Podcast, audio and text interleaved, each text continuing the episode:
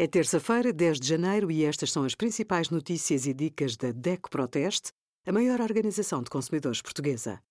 Hoje, em DECO.proteste.pt, sugerimos os artigos sobre como concorrer ao Porta 65 e as regras para fumar em estabelecimentos até 100 metros quadrados e o melhor seguro para animais domésticos no simulador da DECO Proteste.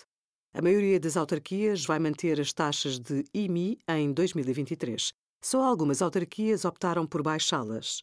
No geral, os valores variam entre 0,3% e 0,45% no caso dos prédios urbanos.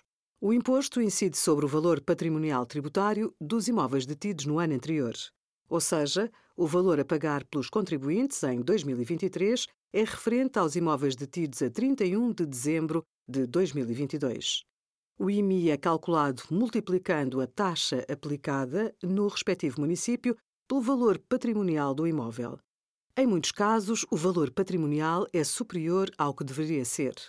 Verifique se está a pagar o valor justo no simulador da DECO Proteste.